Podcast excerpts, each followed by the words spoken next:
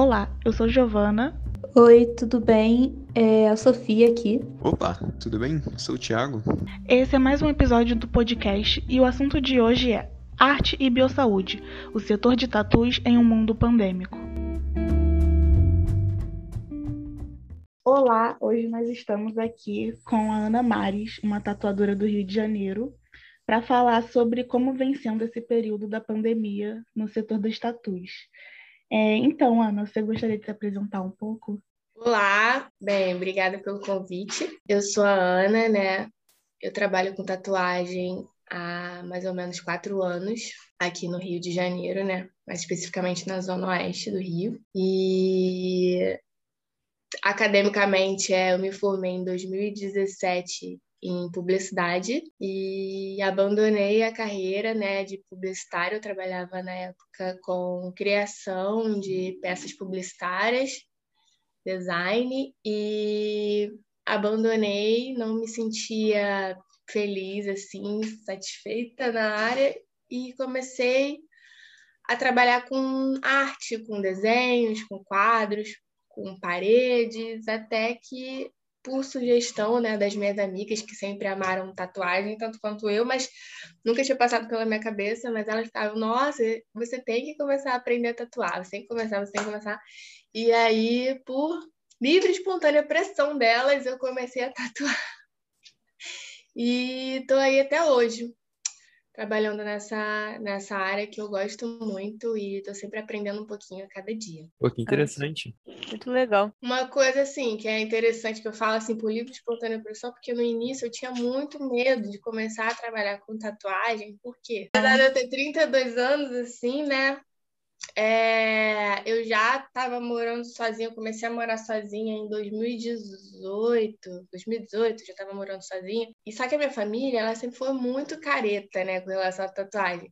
Então, eu já tinha algumas, mas poucas, assim, eu tenho poucas tatuagens.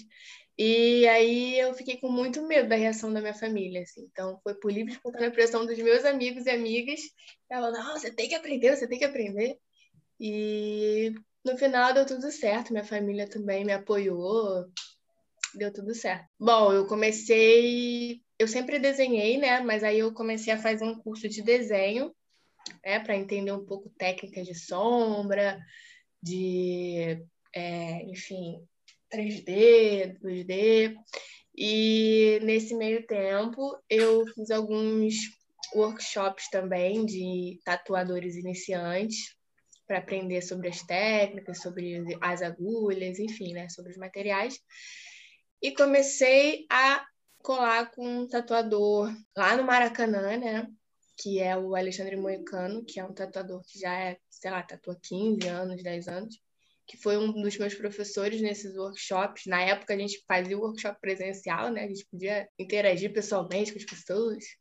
E, e aí comecei a colar lá no estúdio e ele, ele ficava tatuando e eu ficava em cima observando, fazendo um montão de perguntas, sugando assim mesmo, sabe?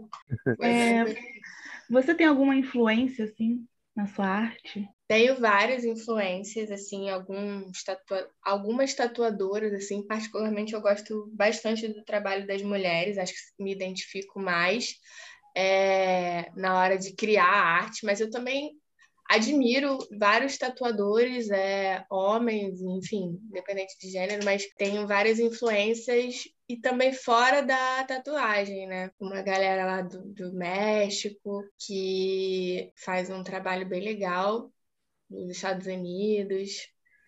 Mas assim, acho que quem tanto para quem trabalha com arte, tanto para quem trabalha é, com, com criação de texto, criação de, enfim, qualquer coisa que você tenha que criar, eu acho que é, é muito importante você consumir referências o tempo todo, sabe?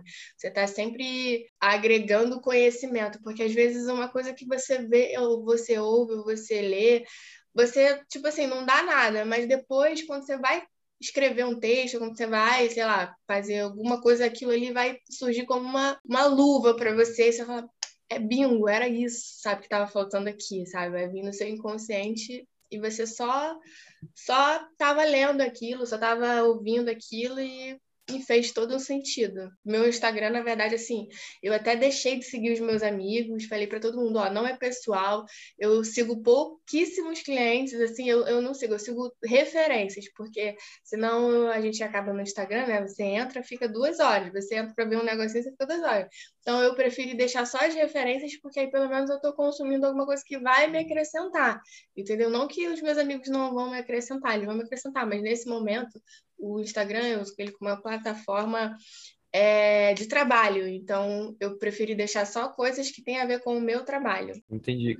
Então, outro dia eu estava conversando com dois amigos meus em relação à tatuagem em si, que a gente estava querendo fazer alguma tatuagem, e só que a gente não estava com ideia. Aí a gente começou a debater sobre o assunto, e aí a gente estava falando sobre a importância da, da tatuagem na sociedade contemporânea. Aí eu queria saber se você considera a tatuagem um elemento artístico contemporâneo. A origem da tatuagem, né? É, ela tem origem em diversos, diversos, diversos lugares do mundo, tanto na África quanto na Nova Zelândia, enfim, várias é, civilizações tribais, né? O Havaí, né? A tatuagem ela era utilizada tanto quanto forma de adorno corporal, mas também como forma de ritual, né? Era uma ritualização na maioria dos casos, mas também como adorno, como enfeite, mas na maioria dos casos era uma ritualização ou quando a pessoa completava a maioridade naquela tribo, ou quando ela vencia uma guerra, ou quando ela chegava à puberdade, enfim, né? Todas essas transformações, esses, esses momentos importantes, eles eram tatuados naquela pessoa, né? Na, naquela linguagem da tribo, né? Cada uma tinha a sua forma de se tatuar e de, de fazer aquela arte. E hoje em dia, é, é, é interessante a gente, eu penso, eu penso assim, que é interessante a gente analisar porque é, existem as as ritualizações ainda, né? Ah, meu filho nasceu, quero fazer uma tatuagem para o meu filho. É uma ritualização, continua sendo.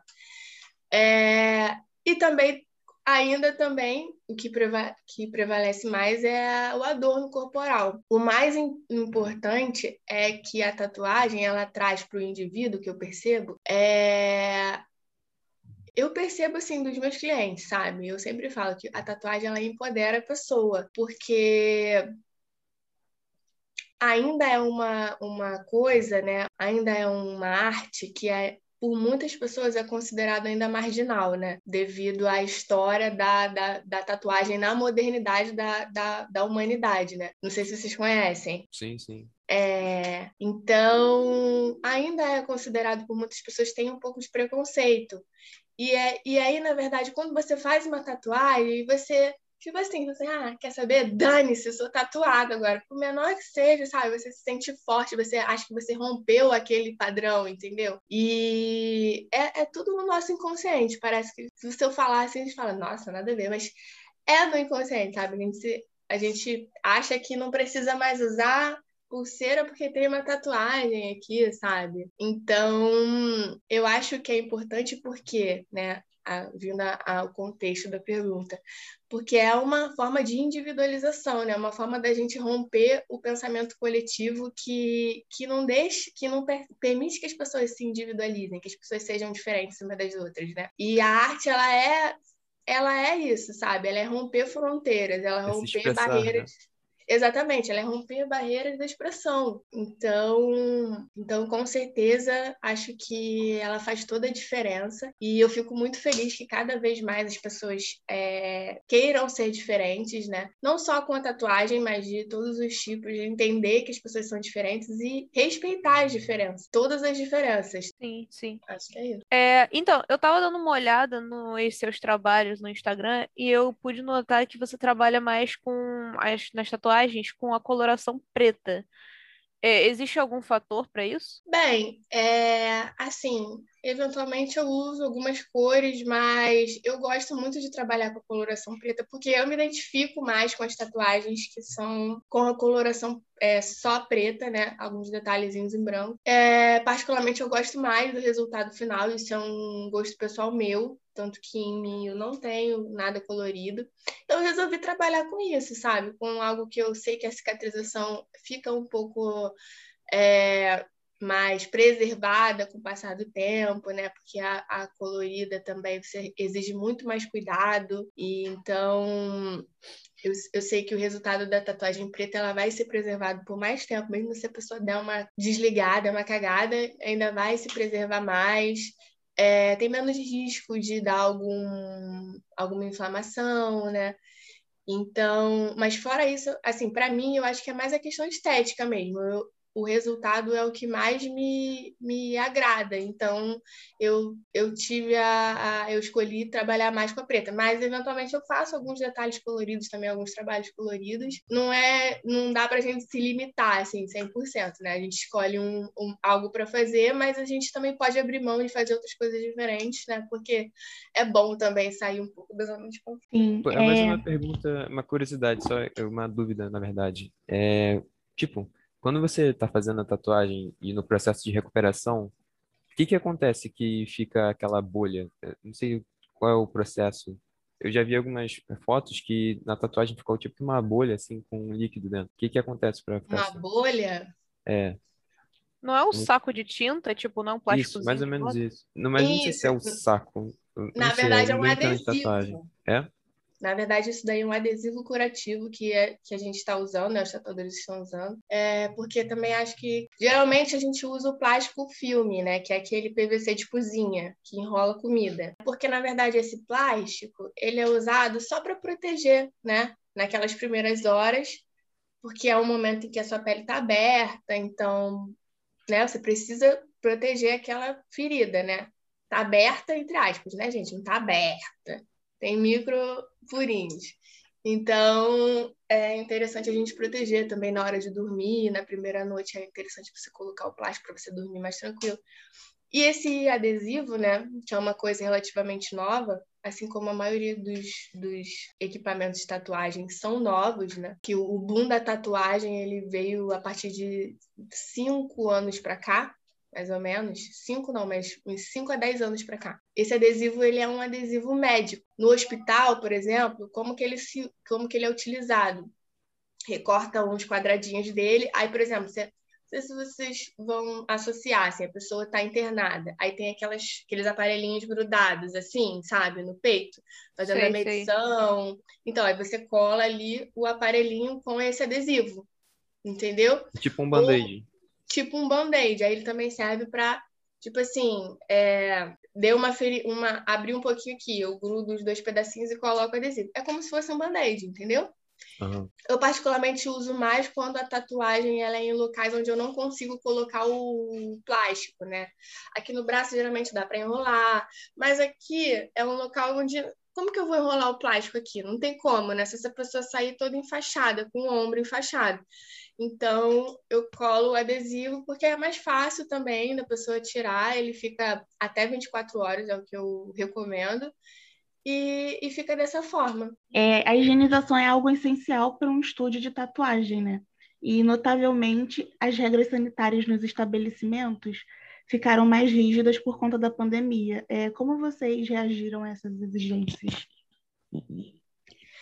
Então, é, a, o que a gente chama de biossegurança, né? Na tatuagem e nos procedimentos de estética, que são várias regras, né? Que a gente tem que seguir para manter o ambiente sanitizado, né? Porque assim, a tatuagem, né, como a tatuagem e o piercing, assim como a micropigmentação, até o fato de tirar as sobrancelhas com a pinça, né? Isso já abre um espaço na sua pele para que bactérias, micróbios e vírus entrem na sua pele. Então, o ambiente tem que estar tá super limpo, limpo com os produtos adequados, o, os equipamentos têm que estar tá, é, higienizados também com esses produtos, ou cobertos, por isso que a gente cobre tudo com plástico, para não ter um contato, tipo assim, você usa, tirou o plástico, acabou. Todos os seus resíduos foram embora junto com o plástico a gente limpa tudo e, coloca um plástico zerado para vir uma outra pessoa usar o ambiente limpo. Então, com a questão da pandemia, eu assim, o que eu quando a gente fiquei um tempo sem trabalhar, né? E quando eu voltei, eu percebi que dentro do meu atendimento, que eu já prezava muito essa questão da biossegurança dos meus clientes do estúdio, dentro do meu atendimento poucas coisas mudaram assim. O mais importante foi diminuir severamente o número de pessoas dentro do ambiente, né? O atendimento acabou sendo uma coisa é, mais prioritária, né?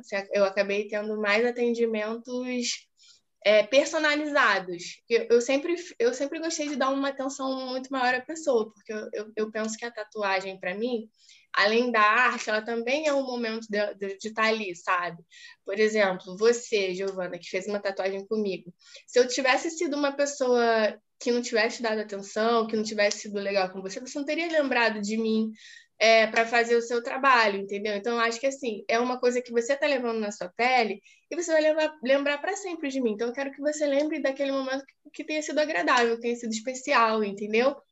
É, que tenha sido ritual mesmo, né? Como eu falei, e que eu tenha sido a bruxona do seu ritual, né? A bruxona do bem. É, então, o que eu percebi foi que poucas coisas mudaram para mim, né? Eu comecei a usar uma máscara que é a NPR, se eu não me engano, não lembro o nome, não.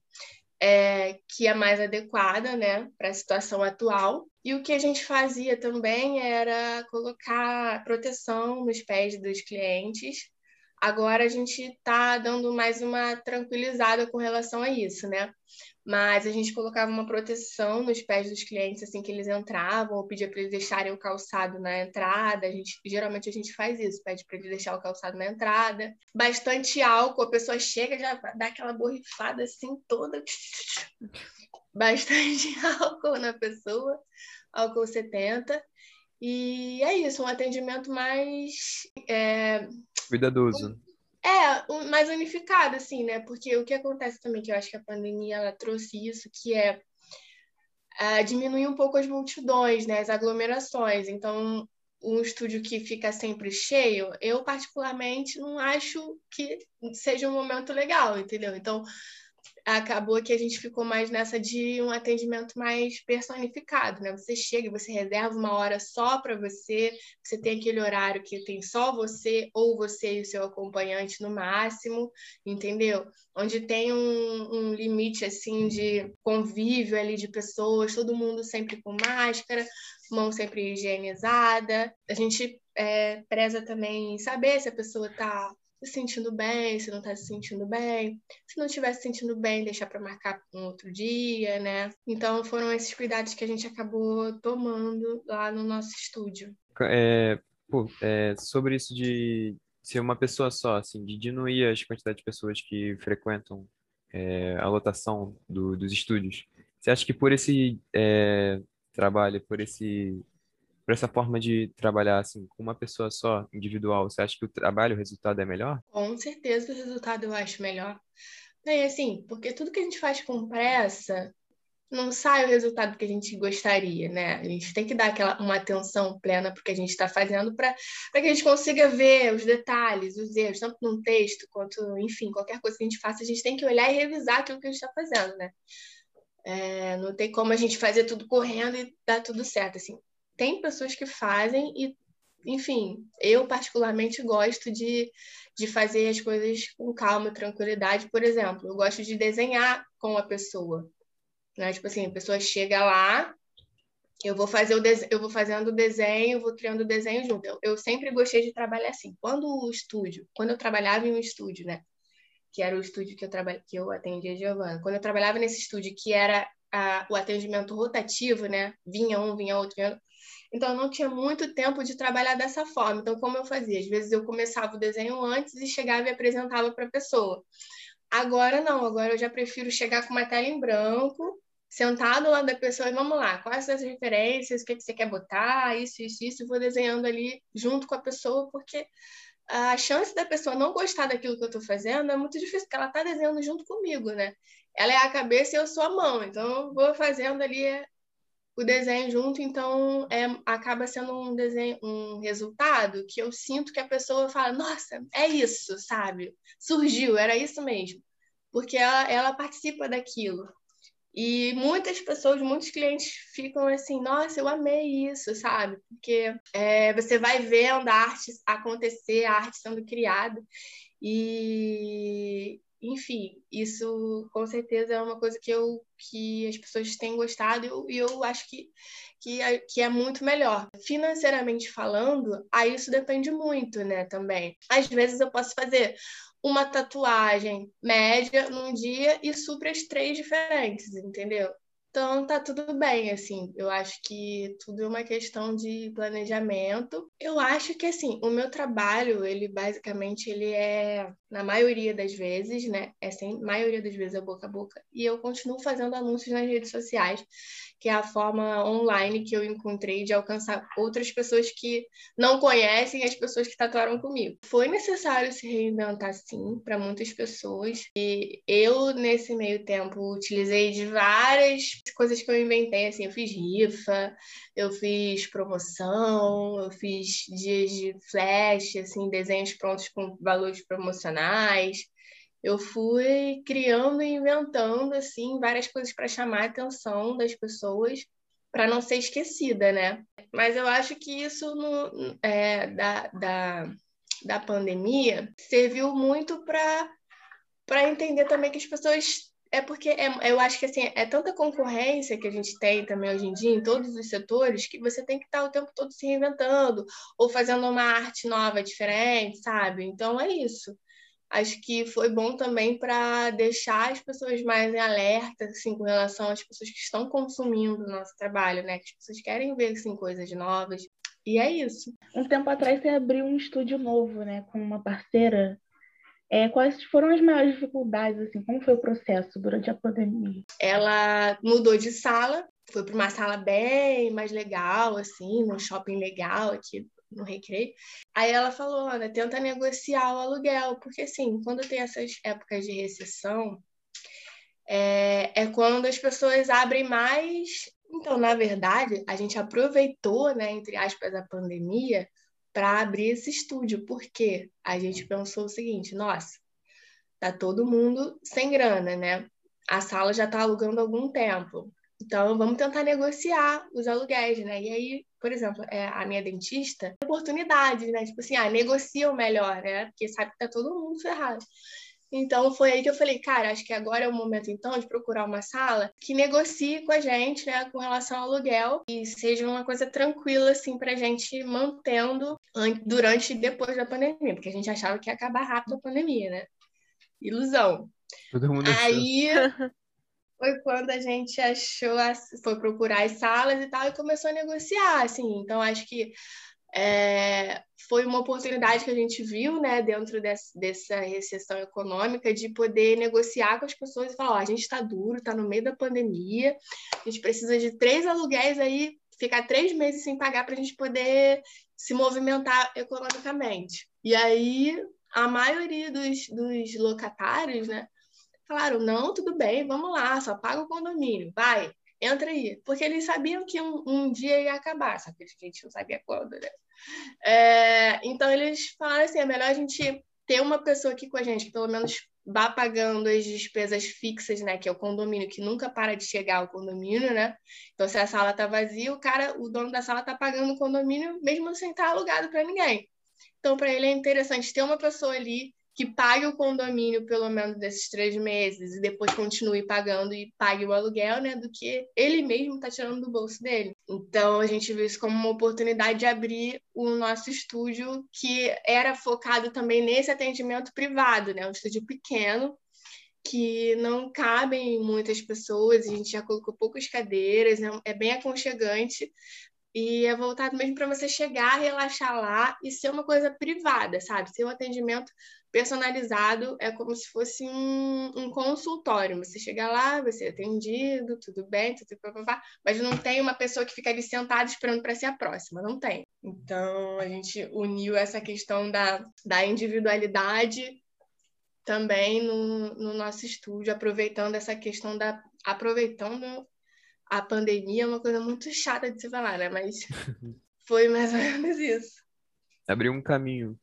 É, Sim. foi uma oportunidade que a gente viu dentro do, do desastre que foi, né? É aquele lance, né? Fecha a porta, abre uma janela, né? Ou abre outra. Exatamente. É, em Ribeirão Preto, eles fizeram uma pesquisa que disse que aumentou muito o faturamento da, do setor dos tatuadores por conta do aumento do público. Você acha que tem alguma coisa a ver com a pandemia? Olha, é curioso pensar, né? Mas eu acho que tem a ver com a pandemia e eu acho que tem a ver com o auxílio, né? Que foi dado pelo governo, porque durante a, a época que a galera recebeu o auxílio, né, de 600 reais, foi a época que eu mais tatuei é, nos últimos dois anos. Então, assim, pensando até antes da pandemia, né? Então, e várias pessoas chegavam no estúdio e falavam: ai, recebi meu auxílio, quero fazer essa tatu, não sei o quê. Ah, juntei duas parcelas para fazer essa tatu. Várias pessoas usavam. Eu, eu falava que era o auxílio tatu. É, então, assim, movimentou muito o setor. Acredito que não. É, isso foi o público que gosta de tatuagem, né? Mas tem infinitamente milhares de pessoas que não, não usaram com tatuagem e usaram com outras coisas. Então, acho que foi fundamental essa questão do auxílio. É, fiquei triste por ter diminuído o valor, eu acho que na verdade deveria ter sido mais, né? Mas porque se não fosse o auxílio, acho que economicamente falando, a gente ia estar muito mais ferrado do que a gente está hoje. Entendeu? Então, se tivesse mantido o auxílio de 600 reais até o final da pandemia, eu acho que o Brasil teria superado um pouquinho melhor, economicamente falando, porque a gente ia continuar consumindo, né? E as pessoas não iam quebrar tão fácil. É, eu percebi que muitas pessoas também saíram de empresa começaram um negócio próprio, é, o que eu acho ótimo, e por isso, sabe? Porque se você tem dinheiro ali na mão, você continua consumindo. Se você não tem nada, você fica em casa desesperado. Então, é, aumentou bastante, sim, nessa época. Agora já normalizou, assim como antes, mas nessa época do auxílio, eu senti que as pessoas aproveitaram aquele, aquele dinheiro que eu senti que foi um pouco de também dinheiro extra, né? Que muitas pessoas ainda estavam, ainda estavam trabalhando, estavam meio home office, assim, mas trabalhando ainda, então meio que foi uma grana extra mesmo para movimentar a economia. Então, achei que foi ótima essa época, quero de volta aos 600 reais. Eu não recebi, não, mas eu faço questão que as pessoas recebam. É, é, foi uma época que muita gente tatuou, né? Eu vi muita gente fazendo a primeira tatuagem também. É, você acha que tem um pouco também da questão da pessoa ficar em casa nessa quarentena? Na verdade, não está mais em quarentena, né? Mas, enfim, a pessoa fica em casa e aí ela busca alguma coisa para ela se sentir melhor, não sei. Você acha que a tatuagem Melhor ajuda autoestima, nisso? talvez. Isso. É uma coisa interessante de se pensar, assim, não tinha passado pela minha cabeça essa, essa questão, mas é uma coisa interessante de se pensar, assim, até porque quando você fica. É, eu penso, né, que quanto mais tempo você fica ocioso, mais, hoje em dia, mais você consome redes sociais, né?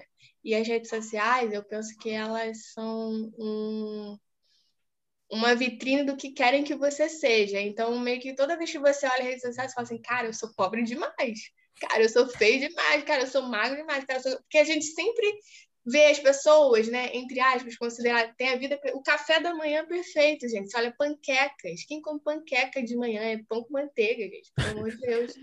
sabe? Mas a gente olha, cara, preciso tomar um café da manhã desse que tá lindo, sabe? Então acho que essa questão de da pessoa se sentir bonita e tudo mais, né? É, acaba sendo um pouco influenciado quando você está mais ocioso, porque você consome mais. Porque eu penso que quem está ocioso hoje em dia dificilmente vai ler um livro. Quem está ocioso vai entrar no computador, vai entrar no celular, entendeu? São poucas pessoas ainda que, que consomem é, coisas além da internet. Tem a questão de, de você ver série e tudo mais, mas o celular ele não te impede de, de ver séries, né? Você consegue ver série e ficar com o celular na mão.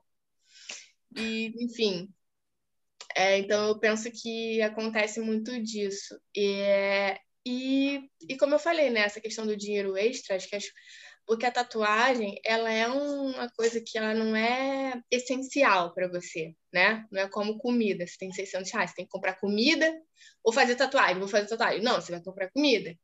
Então, quando muitas pessoas falam, ah, eu queria muito fazer uma tatuagem, só não tá sobrando dinheiro, né? Porque você tem que injetar o seu dinheiro no que você precisa para viver, para sobreviver. Que não é o caso da tatuagem, né? Que é uma coisa que é que não é um serviço essencial. Então, acho que quando tem esse dinheiro que vem do nada, so, entre aspas, sobrando, né? Sobrando não, geralmente não tá, mas que vem que você fala, poxa, agora, esse dinheiro aí que eu vou fazer a tatuagem que eu queria fazer um tempão e não sobrava dinheiro, né? Porque a maioria dos brasileiros trabalha e dificilmente sobra, sobra um dinheiro, sabe, para você guardar. Que seria o certo, né, de você fazer a sua poupança, de você ter o seu dinheiro guardado, mas é difícil, porque a grana que hoje em dia a maioria das pessoas ganha é o que as pessoas conseguem para sobreviver. No máximo, sei lá, preciso viajar, vou parcelar em 10 vezes uma, uma, uma, passagem aérea, sabe? Porque guardar dinheiro mesmo é um privilégio de poucos brasileiros. É, guardar dinheiro suficiente, né? Então, acho que esse dinheiro meio que foi essa. abriu essa oportunidade para as pessoas que queriam fazer há um tempo já e não não conseguiam. Mas com relação à autoestima, acho que também essa questão da comparação, né? É, por exemplo, vou dar um exemplo, esses vídeos do TikTok a galera fica dançando. É... Gente, é humanamente impossível para mim, né? Eu, para esse ser humano aqui, fazer aquelas dancinhas. Eu não consigo, eu fico, cara, eu preciso. Às vezes eu fico assim, poxa, seria legal, né? Eu entrar numa aula de dança, porque eu não, não danço nada, é tão bom dançar, não sei o que. Né? Cara, esquece. É, dança, expressão, né? Às vezes a gente é um pouco tímido, a dança acaba soltando a gente, sei lá. Então eu fico assim, cara, eu, eu, eu, eu nem lembro. Quando a pessoa já faz assim, eu já até esqueci o que ela fez antes. Sim. Então é essa questão de comparação mesmo, eu acho que entra um pouco assim nas cabeças. E quanto mais pessoas se tatuam e mais aparece por aí, né? Você fala, pô, tá todo mundo com uma tatuagem, acho que eu vou fazer uma também. Em homenagem a meu cachorro. Porque é isso, né? Eu tenho alguns amigos que se tatuaram também. E eles ficam falando que quando você tatua a primeira vez, você não para. É isso mesmo? Não sei, diz aí, Giovana. É, eu tô querendo fazer mais. Eu fiz logo duas, né? De uma vez com a Ana. E aí eu não sei, eu tô pensando ainda.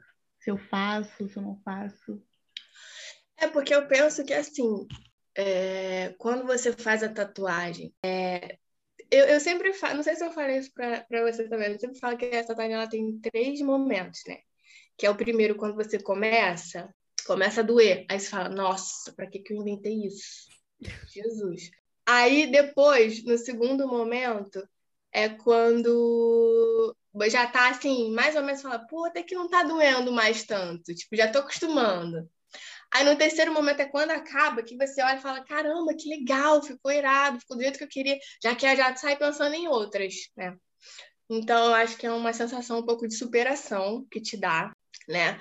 É, e, e, essa sensação de superação te, te, te, deixa um pouco empoderado, né? Tipo assim, caramba, sou tatuada agora, que isso? Sabe? Você fica meio que orgulhoso de você, você se sente super adulto, é, super, sei lá, bichão, entendeu? E então acho que essa sensação que causa de empoderamento, né? Então por isso que eu acho que as pessoas sempre querem fazer mais, tipo assim, caraca, fiquei estiloso, fiquei estilosa, é, pô, nem doeu, vou fazer outra, vou homenagear o meu tataravô. É sempre assim, a gente acaba procurando ou, ou motivos estéticos, né? Porque, ah, eu adoro essa flor, girassol, é tão linda, Ai, acho que super combina uma tatuagem. Quero fazer uma aqui. Ou homenagear alguém, algum momento, alguma viagem, alguma coisa também, que é o que eu chamo do, da questão ritualística, né, da tatu. É, você tem algum conselho ou dica para alguém que quer entrar nesse ramo? Tipo, o que fazer, o que não fazer? Bom, primeiramente eu acho que você tem que estudar desenho. Acho que o diferencial dos tatuadores é saber fazer criações, fazer desenhos, né? Então, essa é a primeira questão. É, a segunda questão é você estudar a biossegurança, né? Para você entender porque a gente está lidando com arte, mas a gente também está lidando com pessoas, então a gente precisa respeitar o corpo da outra pessoa, a vida da outra pessoa, né? Quando a gente pensa em tatuagem, a gente pensa muito no desenho, mas a gente esquece que é um procedimento estético que é, ultrapassa as barreiras do, da sua pele. Então, é uma porta aberta para várias doenças, né? AIDS, uh, hepatite e algumas outras doenças bem bizarras. Então, é, é, é, um, é uma coisa séria, é uma responsabilidade muito grande, sabe? É uma responsabilidade muito grande eu fazer o desenho em alguém e não sair como a pessoa espera, sabe? Não é só pegar e falar, ah, depois ela cobre. Não, não é, sabe? É toda uma frustração.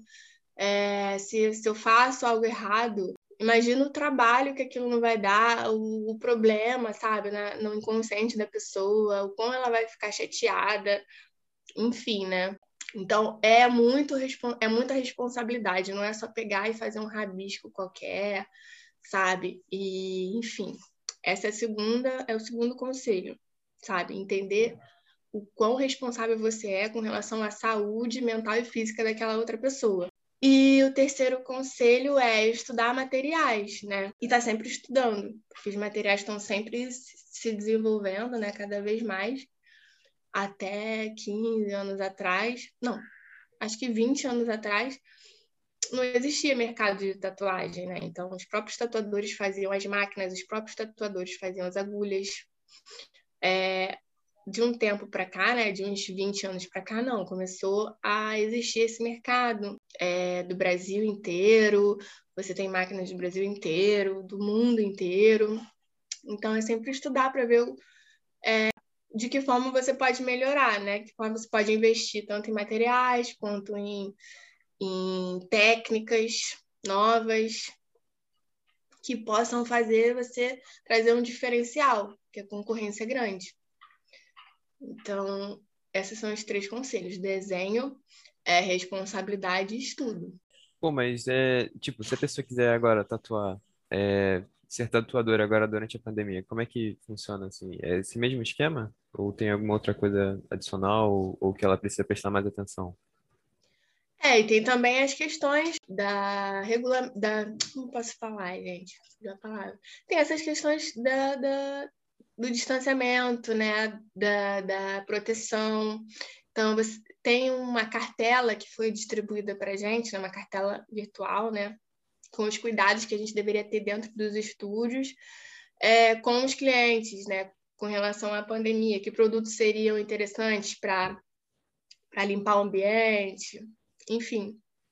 Uhum. Então, sempre tomar esses cuidados também, porque além dessas doenças, né, que que passam através da, da, do procedimento, ainda tem a questão do Covid, né? Então, também tem essa, essa, esse estudo, né, que você tem que ter, esses cuidados que você tem que tomar. Mas fora isso, eu já acho que, assim, o ambiente do estúdio, ele é um ambiente que já, assim, deveria ser, né, pelo menos pra gente, ele é bem limpo, e o tatuador, ele sempre tem que usar máscara, ele já, ele já usa, a gente já usava máscara antes durante o procedimento.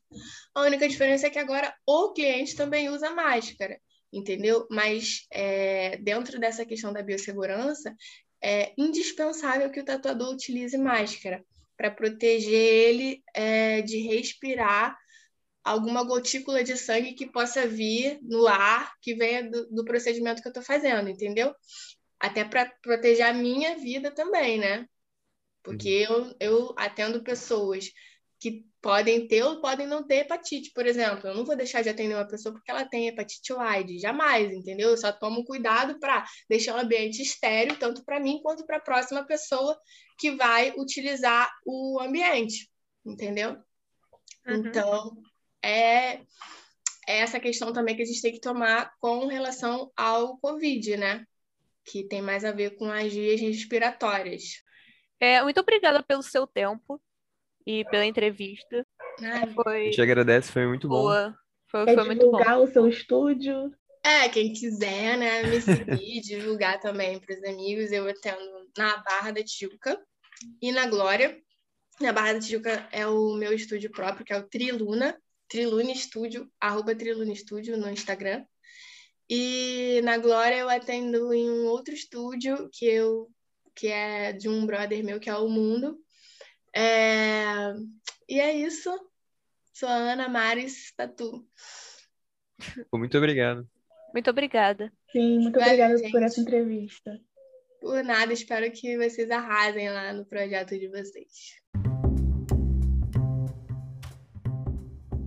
E esse foi mais um episódio do nosso podcast. Agradecemos por ter nos ouvido.